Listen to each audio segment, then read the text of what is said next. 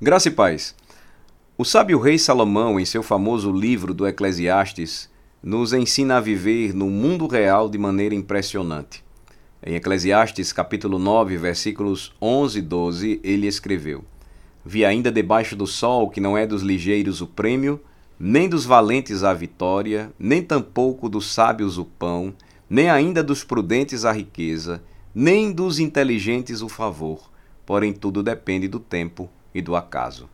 Pois o homem não sabe a sua hora, como os peixes que se apanham com a rede traiçoeira e como os passarinhos que se prendem com o laço, assim se enredam também os filhos dos homens no tempo da calamidade, quando cai de repente sobre eles.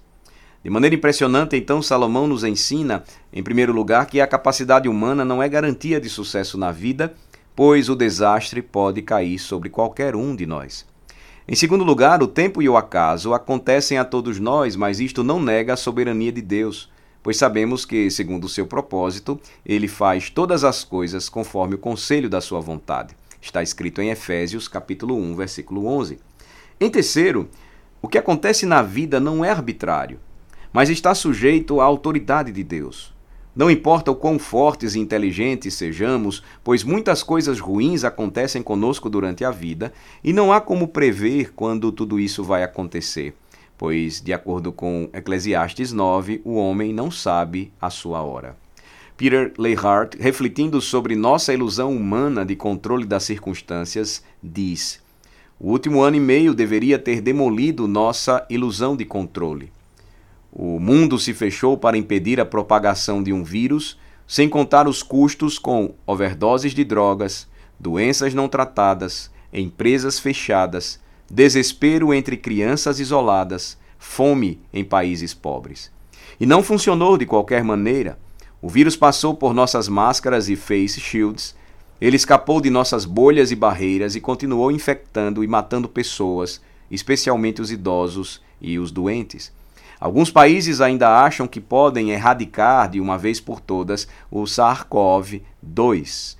Eles falharão, continua Leihart. Muitos têm a fantasia de que a vacina nos salvará. Não vai. Teremos que conviver com esse vírus. Precisamos aprender a viver em um mundo que não podemos controlar. Resumindo, se a vida é incerta e podemos sofrer perdas ou passar por dificuldades a qualquer momento, se mesmo sendo rápidos podemos perder a corrida sendo fortes, perder a batalha ou até mesmo sábios passar fome, se também não sabemos quanto tempo nos resta neste mundo, então como aproveitar o tempo que nos resta? Mais uma vez, Leichhardt nos ajuda em sua reflexão.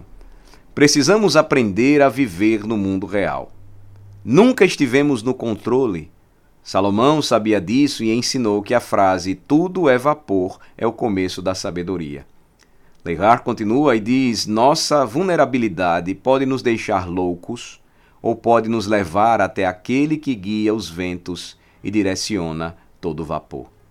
Se queremos ser verdadeiramente sábios, precisamos da sabedoria que o mundo despreza. Visto como na sabedoria de Deus o mundo não o conheceu por sua própria sabedoria, Aprove a Deus salvar os que creem pela loucura da pregação. Porque a loucura de Deus é mais sábia do que os homens, e a fraqueza de Deus é mais forte do que os homens.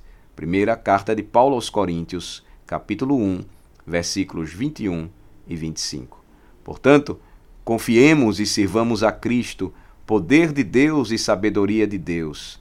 Nossa vulnerabilidade pode nos deixar loucos ou pode nos levar até aquele que guia os ventos e direciona o vapor da vida humana para a glória daquele que o criou. Em Cristo Jesus, o nosso Senhor. Amém.